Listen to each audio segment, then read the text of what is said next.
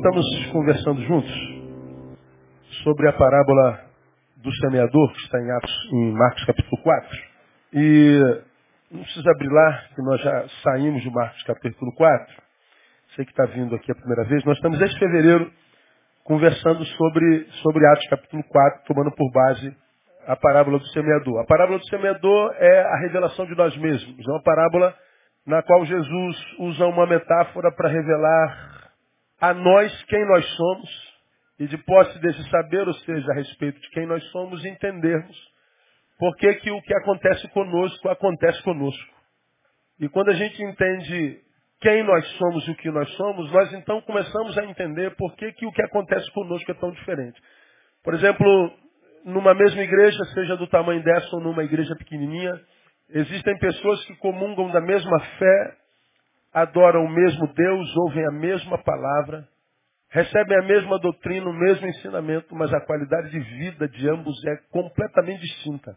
Num, a palavra bomba, gera vida, a vida flui dele, é como rio de água viva, que flui é, de dentro de si mesmo. O outro é como uma cisterna rota, água parada, apodrecida. E tantas vezes nós que olhamos de fora ficamos a, a, a pensar, né, por que, que, não rola com essa pessoa? Por que, que não flui? Por que, que não acontece? Por que, que não, não rompe? Por que, que a vida não floresce? Porque a existência não se transforma em vida? Meu Deus! Ah, quando a gente não tem discernimento, nós somos quase tentados a imaginar que Deus faz acepção de filhos. E nós já aprendemos, e não temos dúvida disso, que Deus não faz nem acepção de pessoas, quanto mais de filhos. Então por que que em alguns acontece e outros não? Por que que rompe a vida num, no outro não? Por que que alguns conseguem chegar lá, outros nem sabem onde é lá? Por que que alguns estão cheios de significados para a vida e cheios de vida com significância e outros insignificantes? Bom, nós aprendemos que a, a parábola nos ensina isso. Jesus fala sobre quatro tipos de gente, ele fala sobre quatro tipos de corações, e ele fala que o semeador sai a semear a santa semente, a semente é a palavra. E mesmo sendo a palavra de Deus, porque os corações são diferentes, ela, embora de Deus, vai frutificar de forma diferente. Aí nós aprendemos, fizemos um, um, um autorretrato, cada um fez o seu, cada um chegou à conclusão do que é diante do Senhor, diante dele. E, e nós a, aprendemos o, o, que nós somos a, a partir desse, desse desse, dessa parábola. Terminamos a parábola, uma vez que já fomos revelados a nós, nós começamos alguns domingos atrás, nós estamos desde fevereiro nisso, a uma, uma nova série de palavras. Uma vez que nós já sabemos o que somos, começamos do que temos sido ao que devemos ser. Porque a parábola diz que eram quatro tipos de corações, quatro tipos de terras. Só num a palavra vingou. Os outros três fracassaram. Os outros três, para eles, a palavra, ainda que de Deus, foi vã. Ainda que divina, feneceu. E apenas num coração, que é chamado de terra boa, a palavra é, vingou, deu fruto a 30, 60 e a 100 por um. Terra boa. Bom, nós falamos que, porque nós servimos esse Deus que é vivo, que nós estamos adorando, que não há determinismos na vida de alguém que serve esse Deus. Na vida de quem serve a Jesus, pau que nasce torto, se endireita. Porque ele é carpinteiro. Amém, não? Diga para quem está do seu lado, se você é pau torto, Jesus se endireita. Então, não há determinismo para quem serve a Jesus de Nazaré. Posso ouvir glória a Deus de novo? Então você pode ter se identificado como junto do caminho. Satanás tirou a semente. Você pode ter se identificado como um entre espinhos, materialistas, coisas ah, as sobrenaturais não permanecem em você. Você pode ter se identificado como um entre espinho, né, como um pedregal, como alguém que está sempre perplexo, escandalizado pela vida e perde o que a palavra gerou. Nós começamos a ensinar a esperança para você. E nós começamos a falar sobre o junto do caminho. Quem são os juntos do caminho? Superciais. Que eles são meninos eternos, não crescem, não amadurecem de jeito nenhum pode ouvir o que quiser, pode apanhar o que for, pode, pode, pode passar pelo vale da sombra da morte.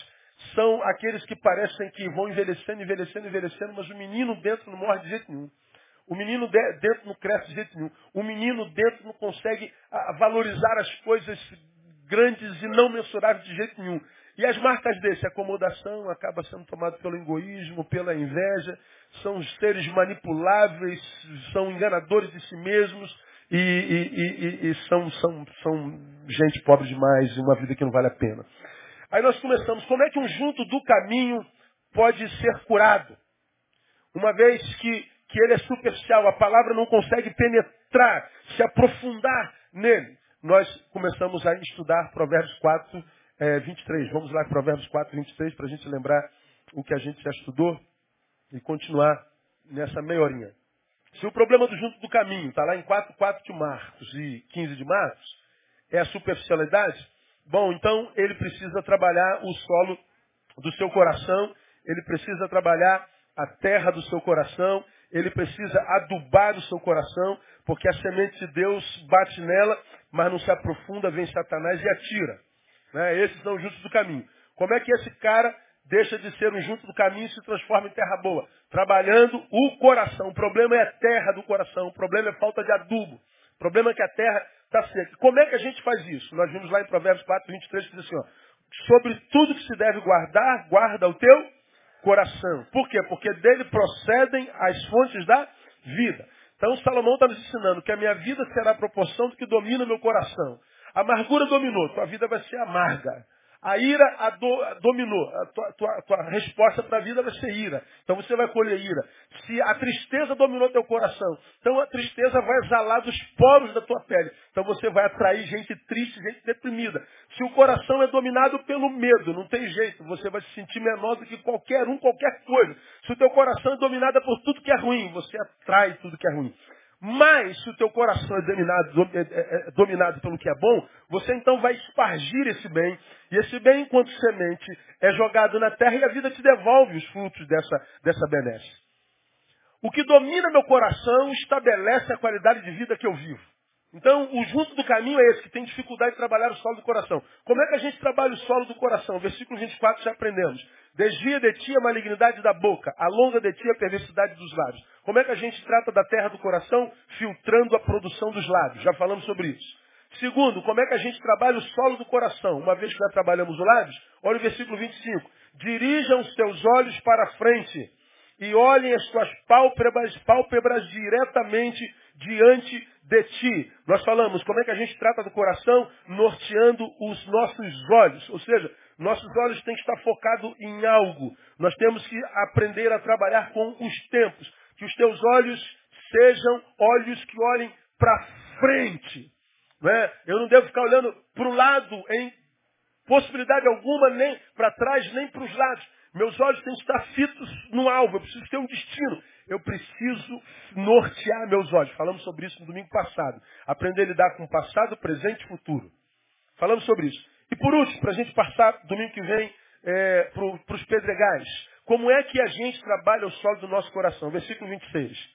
Pondera a vereda de teus pés e serão seguros todos os teus caminhos. Quando eu pondero, quando eu é, administro o meu caminhar, meus pés, quando os meus pés têm direção, são guiados, quando eu trabalho os meus pés, olha o que o texto está dizendo. Serão seguros, o que lê para a minha igreja? Todos os teus? Quantos caminhos serão seguros? Todos. Não declines nem para a direita, nem para a esquerda. Retira o teu pé.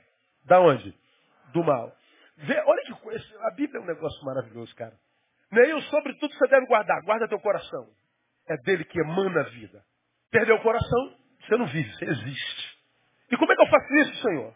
Cuida dos olhos, cuida da boca. E por último, cuida do quê? Dos pés. O teu coração será a proporção do que os teus olhos veem, do que tua boca fala e do lugar para onde leva teus pés. Olha que coisa interessante. Então, como é que eu cuido do meu coração? Anulando a independência dos meus pés. Anulando a independência dos meus pés. Ele está dizendo, pondera o caminho dos teus pés. Não deixa teu pé ir para onde ele quer, não, cara. Que os teus pés saibam que tem alguém sobre ele, que ele não é independente. Que ele não pode te levar aonde ele bem entende. Que ele não pode cair na música do Caetano, sem lenço, sem documento. Tem que ir, mas com lenço e com documento. Não pode ser tomado pela inércia. Mas não pode dar asas aos teus pés. Como quem diz, olha, onde o pé leva? Então vai, eu vou atrás. Não, o pé não manda, o pé obedece.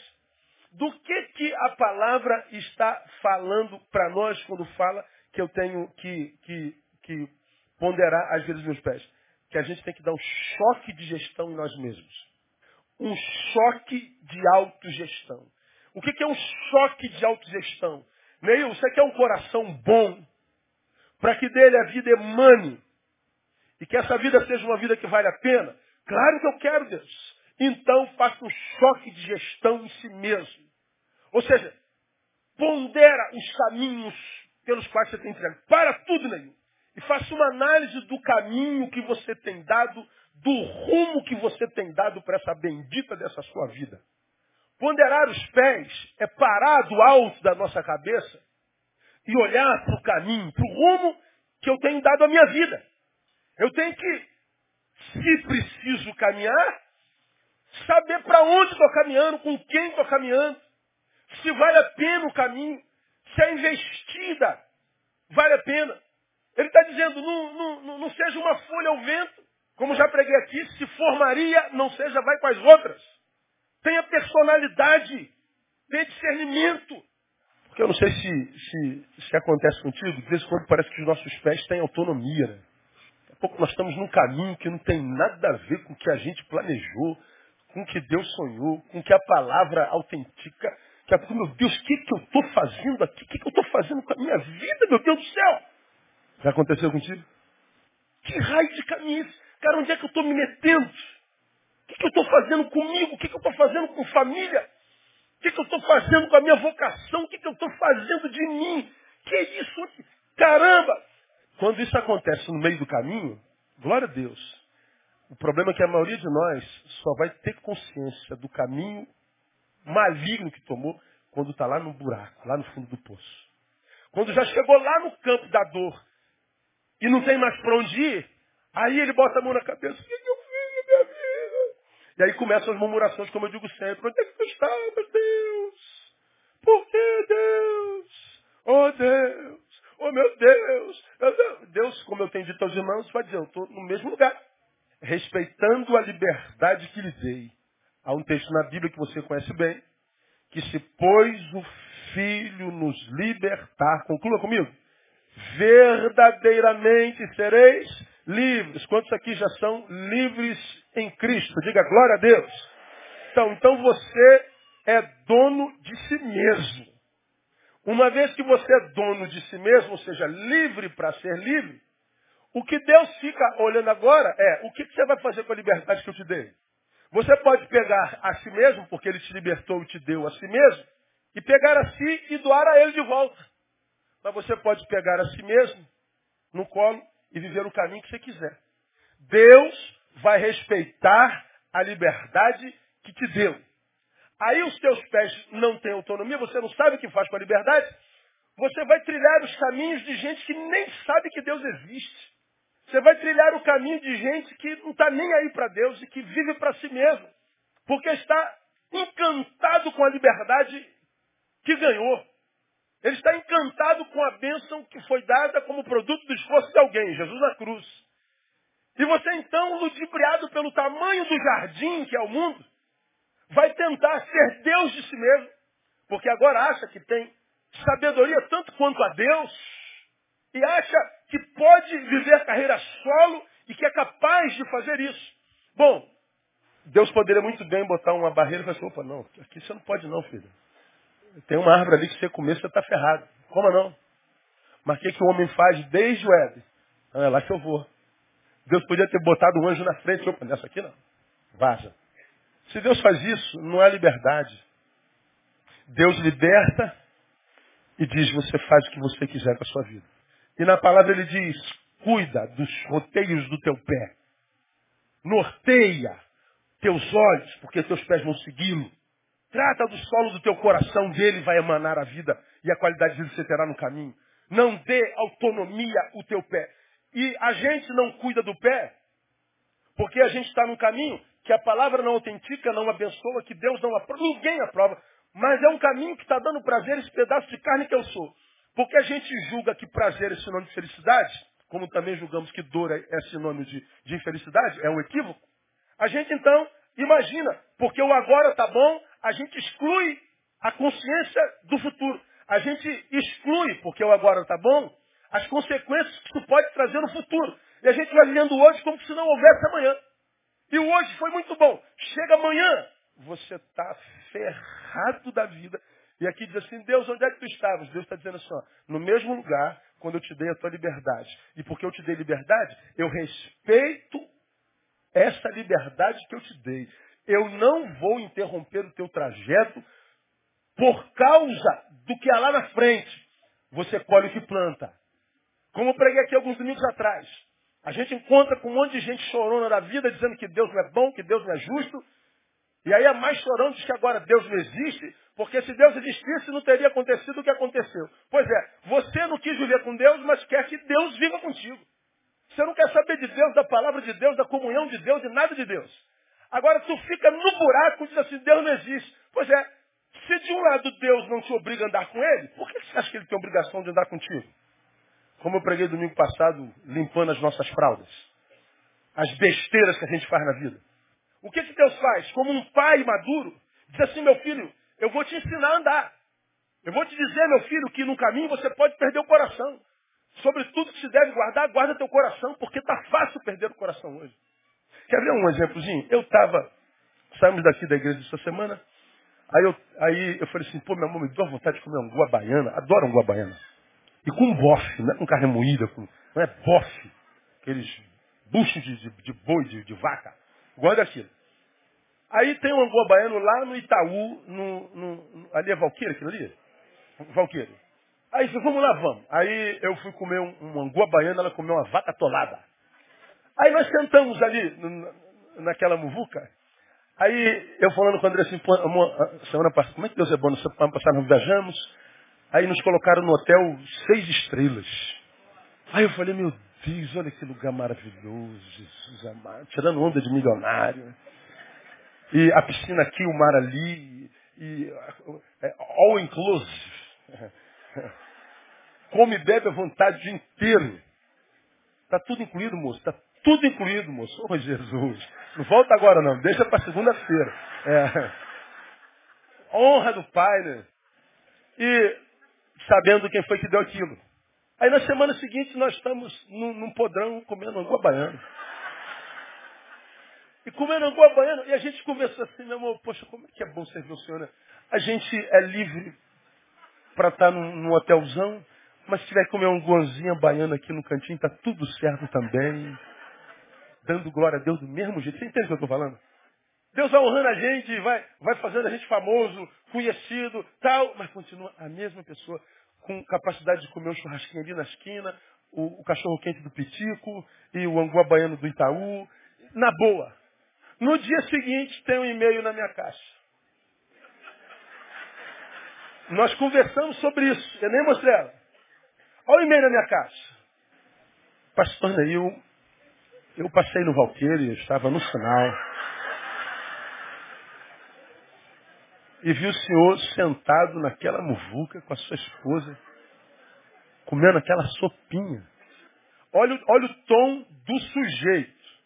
Pastor, não fica bem um homem como o senhor comer no lugar daquele. Aqui quem me conhece já sabe que eu tenho vontade de entrar assim, num, pegar no pescoço dele e falar, seu imbecil, onde é que você está aprendendo a palavra, seu idiota? Porque ele certamente está aprendendo que quando Jesus nos alcança, a gente tem que estar por cabeça e não por cauda. Porque ele pega Deuteronômio 20, 28, tira do contexto e aplica na sua maldita teologia de prosperidade. Então ele acha porque eu agora sou de Jesus, Jesus me ama mais do que quem não é dele, como se houvesse alguém que não fosse de Deus. Como se houvesse na criação de Deus alguém que não lhe pertencesse. Então ele acha, o Deus que ensinar ele, esse Deus tem filhos prediletos. E os filhos prediletos são os que fazem parte da religião dele. Se não é da religião dele, então tem que comer anguá baiana mesmo. Porque se for da religião dele, tem que estar num hotel de seis estrelas. Agora, a cultura deste pústula cristão, eu respondi, nem vou falar o que eu respondi, porque escandalizaria os irmãos, e ele não teve coragem nem de, de me responder. Eu estou contando essa história para mostrar para você como é que, se eu não uso o meu cérebro, se a liberdade que Deus me deu, eu não tomo nas minhas mãos, para me autogestar e me administrar, o quanto alguém, em nome de Deus, que está numa igreja usando a sua palavra, pode me adoecer. Porque quem é que consegue estar num hotel seis estrelas todo final de semana? Quem é que consegue andar em vitória o tempo todo? Quem é que não tem problemas? Quem é que não tem doença? Quem é que não fica duro? Quantos aqui não sobra mês para o salário todo mês? Não sobra salário para o mês. Sobra mês para o salário. Estávamos almoçando domingo ali no Manolo. Aí tinham dois irmãos almoçando. Aí, senta aqui, pastor. Sentamos. Aí eu falei assim, vai pagar o nosso almoço hoje.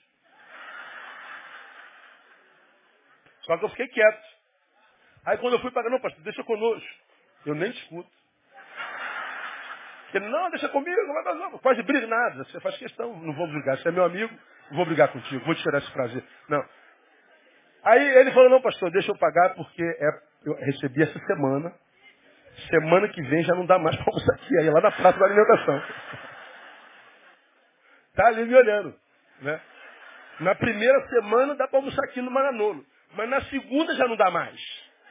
A gente vai lá para o cachorro quente. Não tem jeito. Agora, onde é que está a bênção? Em comer no Manolo, onde quer que seja, com alegria e sentar no cachorro quente com a mesma alegria, dizendo o seguinte, eu não sou refém das circunstâncias. A minha alegria vem do Senhor. Eu estou experimentado em todas as coisas. Posso todas as coisas. Ou seja, o Deus que me capacita não me capacita só para vencer. Me capacita para perder. Me capacita para andar no mais ou menos. Deus me capacita para qualquer coisa. Agora, quando eu estou tomando é, angua baiana, vem um imbecil desse. E diz assim, fica mal. Fica mal para quem? O evangelho. Então vamos falar o quê? Não há evangelho na África. Não há evangelho na Ásia. Não há evangelho no, no, nos rincões mais pobres do mundo. Claro que há, pô. Entra no YouTube, pega qualquer vídeo de um culto africano. Gente que adora lá no meio do mato, não tem roupa, não tem nada, e vê a alegria deles adorando. Vocês já viram um africano adorando? Agora tu entra nas catedrais da Europa. Pessoas mortas, defuntescas, cheio de pompa e de ostentação, dizendo abençoado, dizendo-se abençoado, dizendo-se próspero, mas só os olhos dos outros. Mas quando acaba o culto, volta para sua infernal vida. Ontem a André estava me falando de uma menina, quantos anos ela tem, que ligou para a amiguinha da igreja e disse assim, eu não aguento mais a mim. Nove anos, doze anos. Alguém que foi daqui e, e, e que veio da prosperidade não aguentou. E foi. Aí a filhinha de, de dez anos liga para uma amiguinha daqui e diz assim, amiguinha me ajuda, eu não aguento mais a mentira da minha casa. Eu não aguento mais a mentira que é meu pai e minha mãe. Eu não aguento mais ver meu pai lá, parecendo ser aquilo tudo e, e é uma mentira. Me ajuda, eu preciso falar com alguém. Doze anos, vivendo a angústia da mentira dos pais. Doze anos. Porque a gente que se satisfaz de ser uma mentira aos olhos dos homens, para receber o aplauso deles. E devem fazê-lo, porque é tudo que terão. A este Jesus diz, digo-vos que já recebestes o vosso galardão. Que vocês querem aplauso dos homens? Então vocês já receberam o que vocês gostariam. Não esperem mais nada de mim. Agora, há aqueles que administram seus pés para que não te leve para um caminho onde você não seja aquilo que Deus tem para você. Diz assim, Deus, eu não quero aplauso dos homens. Eu quero aplauso dos céus. Eu não quero que tu me aplaudas por aquilo que os homens me vêm fazendo. Eu quero que tu me aplaudas por aquilo que os homens não me vêm fazendo. Eu não quero que tu me aplaudas por aquilo que eu sou quando tem olhos sobre mim. Eu quero que tu me aplaudas por aquilo que eu sou quando não tem ninguém me vendo. Você já aprendeu que Deus não se relaciona com esse ser que nós somos na coletividade? Deus se relaciona com aquele ser que nós somos quando não tem ninguém olhando para nós. Mas há pessoas que se satisfazem em ser alguém só aos olhos das pessoas. Isso é o quê? Gente cujo pé traiu. Por quê? Porque podemos ser enganados e trilhar caminhos errados, mesmo dentro da casa de Deus. Podemos ser enganados mesmo por alguém que usa a palavra de Deus. Você está entendendo o que eu estou te ministrando, amém ou não? Mentira. Ser uma mentira. Por isso que a palavra que, que é, é, é, é pedagógica diz, administre os teus pés. Cuidado com o rumo que você está dando para a sua própria vida, porque os nossos pés parecem ter independência muitas vezes. Os pés, como já disse, são os nossos meios de transporte, como tais, não podem agir com independência. Quando eu estava preparando isso aqui, eu me lembrei da musiquinha lá do, do, do jardim de infância da IBD. Cuidar do pezinho no que pisa. Cuidar do pezinho onde pisa. Se você lembra.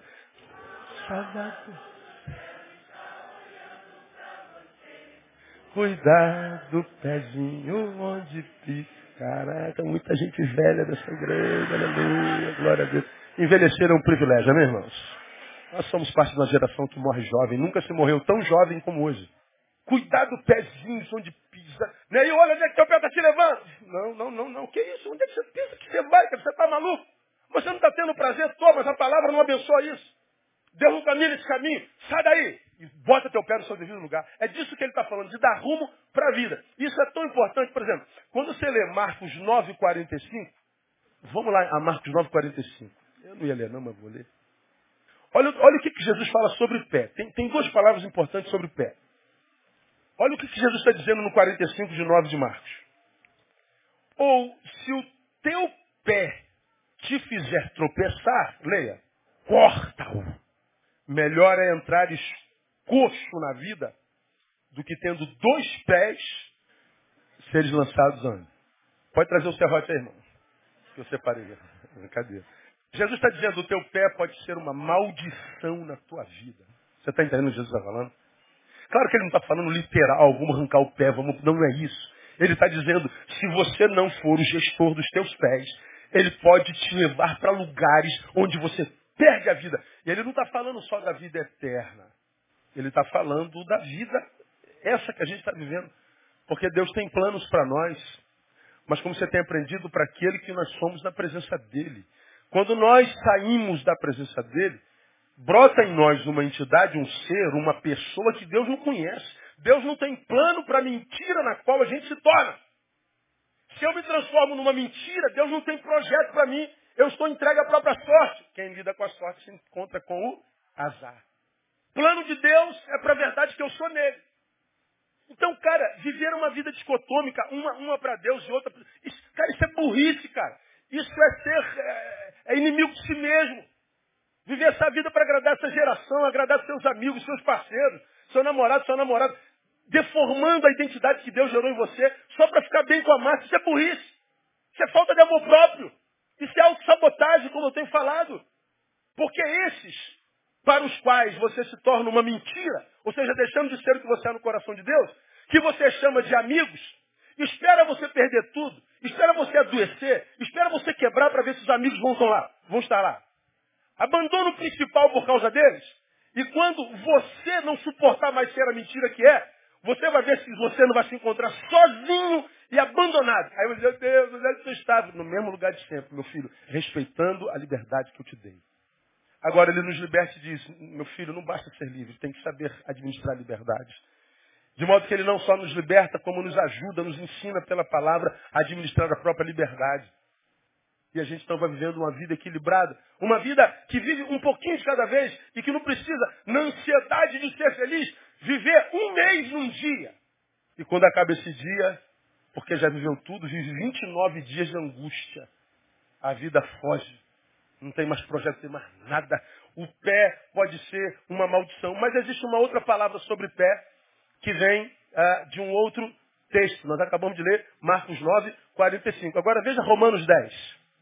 Romanos 10, versículo 15. E como pregarão se não forem enviados? Assim como está escrito, olha o que está escrito, vamos ler juntos? Quão formosos os pés dos que anunciam coisas boas.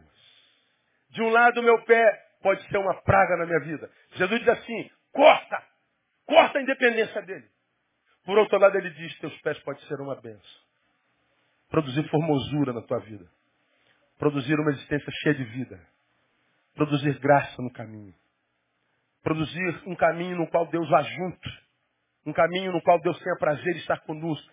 Onde Deus é parceiro. Quão formosos os pés do que anunciam coisas boas. Se de um lado ele é maldição, do outro lado ele pode ser bênção. O pé representa a nossa vontade. O pé representa a, a, o nosso desejo. E ele está dizendo, limita, anule a independência da tua vontade. A independência do teu desejo tem a ver, portanto, com o rumo que estamos dando para a nossa vida. Aqui, cabe algumas perguntas para a gente terminar, que eu preciso ser breve, porque ainda tem ceia.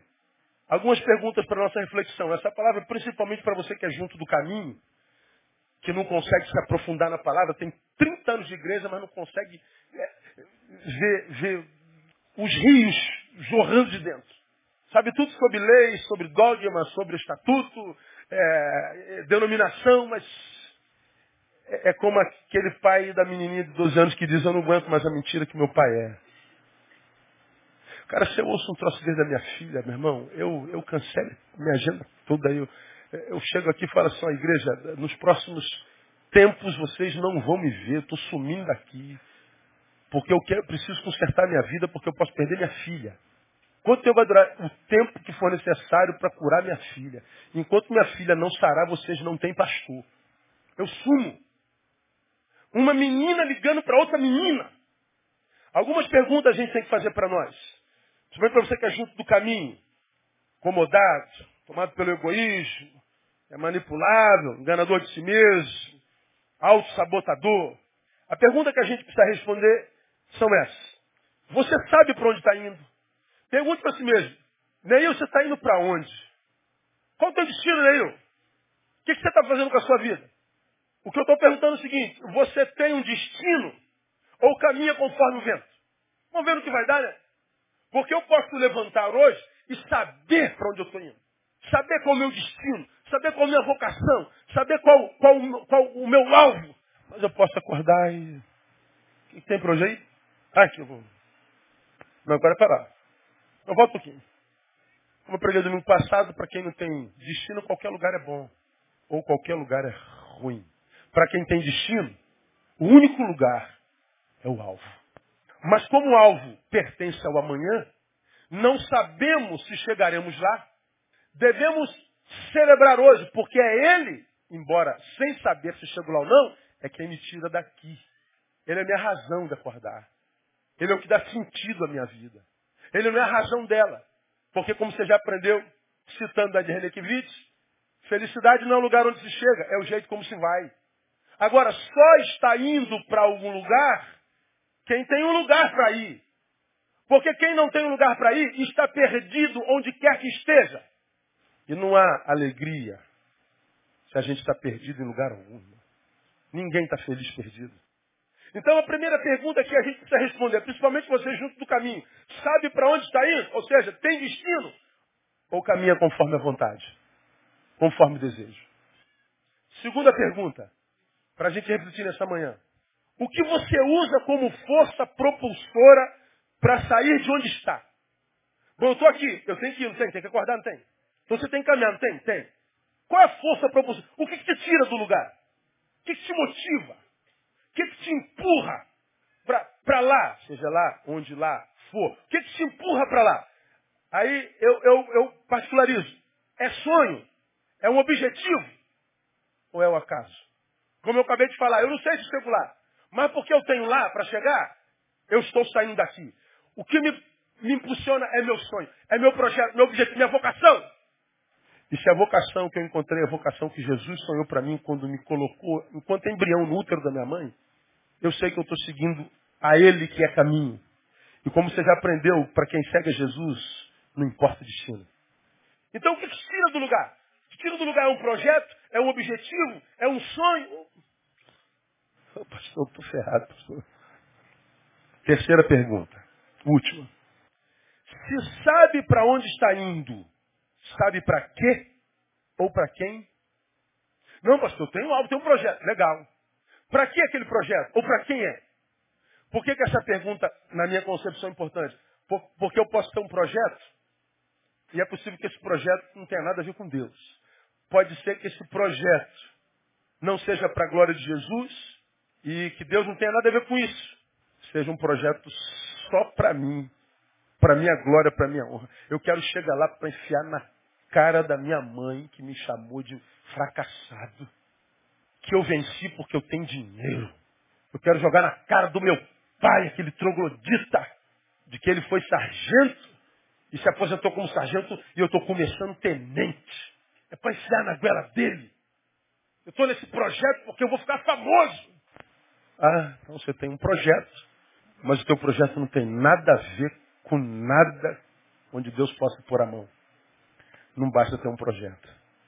Aí, eu penso que se essas perguntas não podem ser respondidas por você, possivelmente seus pés lhe traem, são independentes. Eu estava lá na, no, Evangel... no Conscientiza ontem, aí na hora das perguntas a Aline citou uma pessoa dele e falou, vou lá porque eu quero confrontar o pastor Neil. Ele não falou por maldade não. Algumas coisas, é, por exemplo, nosso berçário é no terceiro andar. Como é que pode um negócio desse? Claro que é uma burrice. Eu vou botar onde? O prédio já estava antes da igreja crescer desse jeito.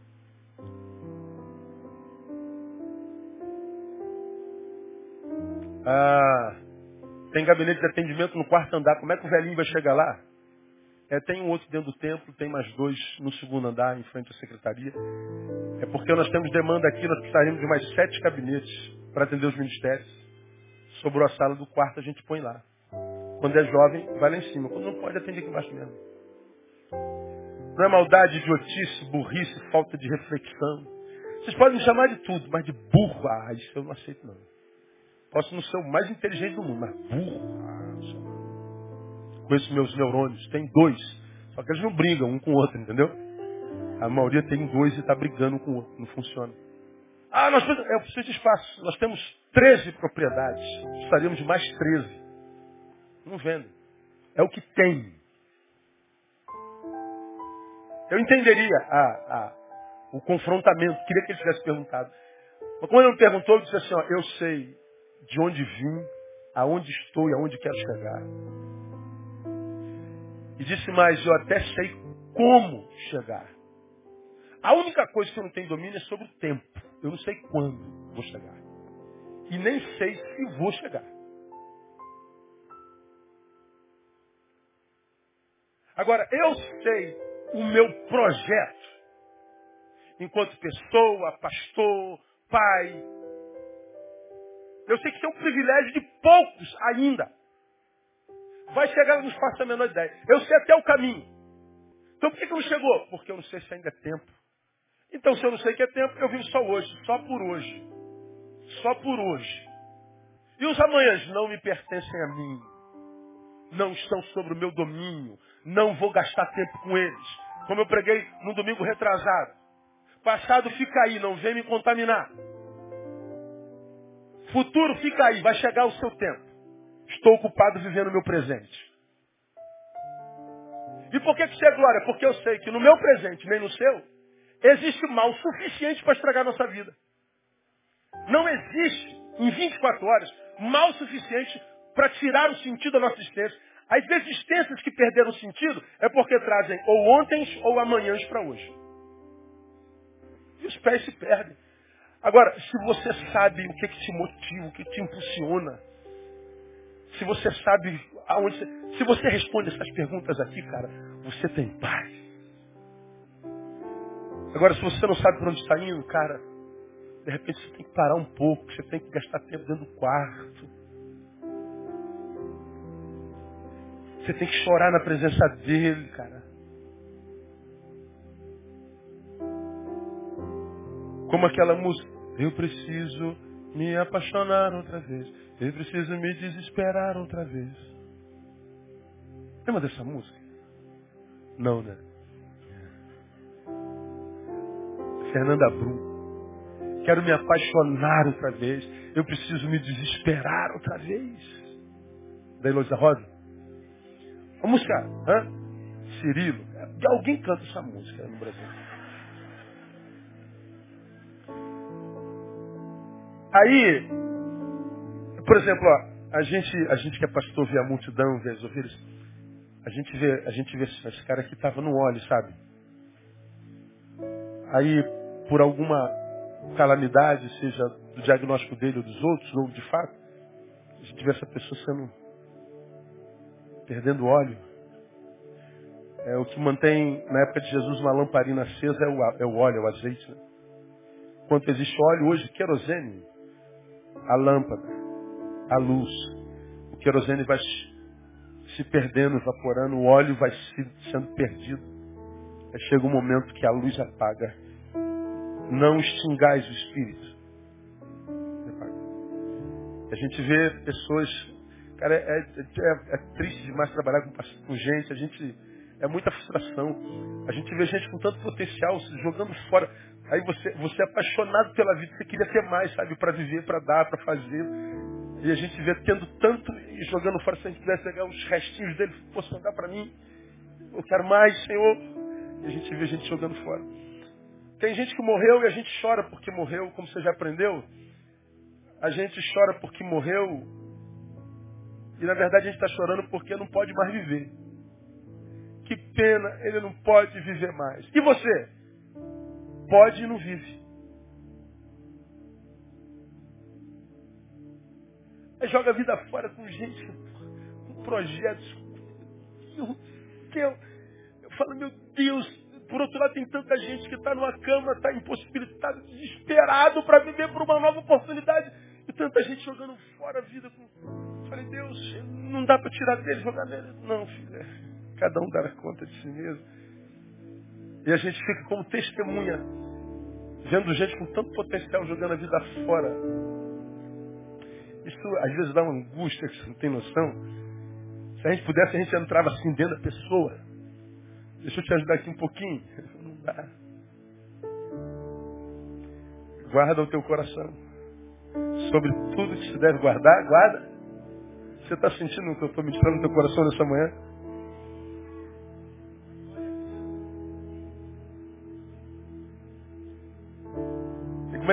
Como é olhos, boca e pés. Meus pés não podem ser dependentes, porque meus pés às vezes me levam para caminho. Você, Deus, Deus não passa por aqui. Ele pode. Ele pode. Ele está lá, os olhos deles estão em todo lugar. Agora, o fato dos olhos deles estarem ali não significa que ali ele esteja e que ali ele possa se manifestar. Então, pega essa vida que te resta, cara. Vai para o teu quarto. Diz, Deus, eu preciso me apaixonar outra vez.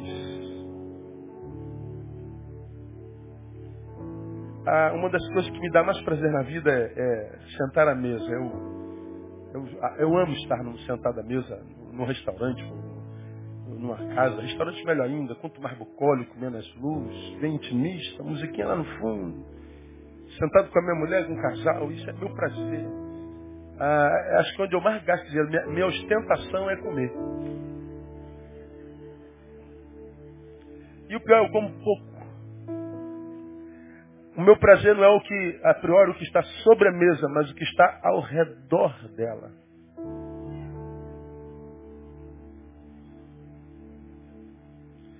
E quando eu entendo que Jesus disse, eis que estou à porta e bato, se alguém abrir, eu entrarei e cearei, ou seja, sentarei ao redor da mesa com ele. Meu Deus, é, é, é meu prazer maior. Agora, mais importante de sentar à mesa é saber com quem na mesa eu estou sentado. E nós vemos duas coisas acontecendo com muita facilidade. Muita gente que por falta de amor próprio senta com qualquer um. E outros, pela falta do mesmo amor próprio, deixa de assentar com gente que jamais deveria de deixar de se assentar. Desperdiça gente cheia de saberes, cheia de experiências, calejadas pela vida, Que às vezes nós estamos sentados do lado e não precisa falar nada. Ele está aqui do lado, a presença dele. Você entende o que eu estou falando? Não fala nada. É como, é como Lázaro sentado naquela mesa na casa de Maria em Betânia. Fala o que, Lázaro? Lázaro? Lázaro foi ressuscitado, esse cara conheceu a morte. Esse cara fala do poder de que falar do poder de Deus? A vida dele é o próprio poder de Deus estabelecido. Cala a boca, descansa aí, cara. Não precisa falar nada. Tua vida já comunica o Deus que você serve. E quantos de vocês abrem mão de gente assim? Para sentar do lado de gente assada. Cara, Deus, meu Deus, será que é só eu que vejo? Será que. Meu Deus! Aí você entende o que, que Jesus queria dizer quando ele diz assim, que o Deus deste século lhe chegou o quê? O entendimento. Ou seja, não consegue entender.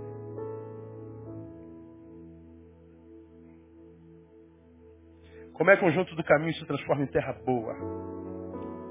Fazendo choque de gestão de si mesmo.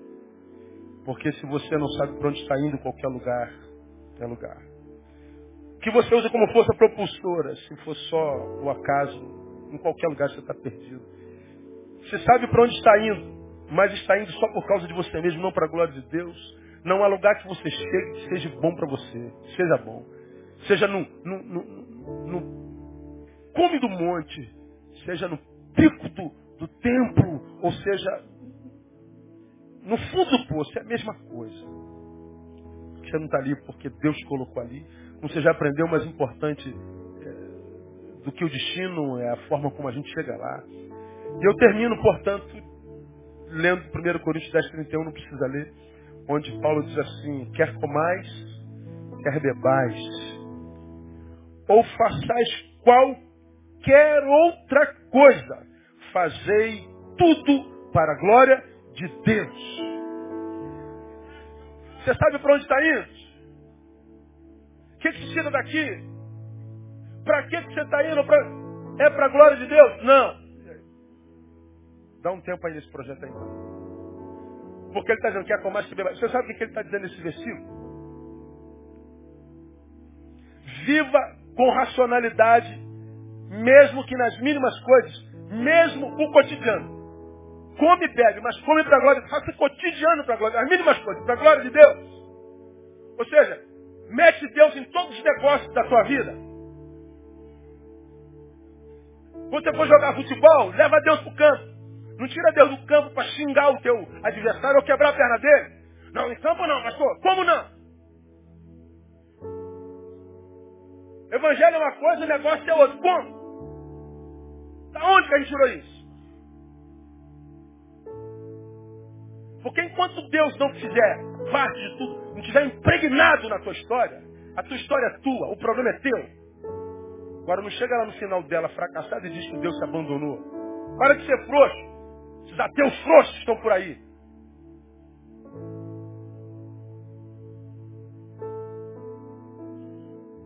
Não dê. Anule a independência das tuas vontades, dos teus pés. Isso é negar-se a si mesmo. Isso é prestar a Deus um culto racional. E aí, junto do caminho, você vence a superficialidade. Você deixa de ser alguém só para essa multidão. E é possível que você assuma para ela, mas você nasce para Deus. Se o céu te aplaudir, a terra e o inferno podem te odiar. Porque você vai ser vitorioso. Vai ser você mais Deus, mas você mais Deus é sempre maioria. E a vitória vai ser sua no nome de Jesus. A Ele a honra e a glória e o louvor para todos sempre.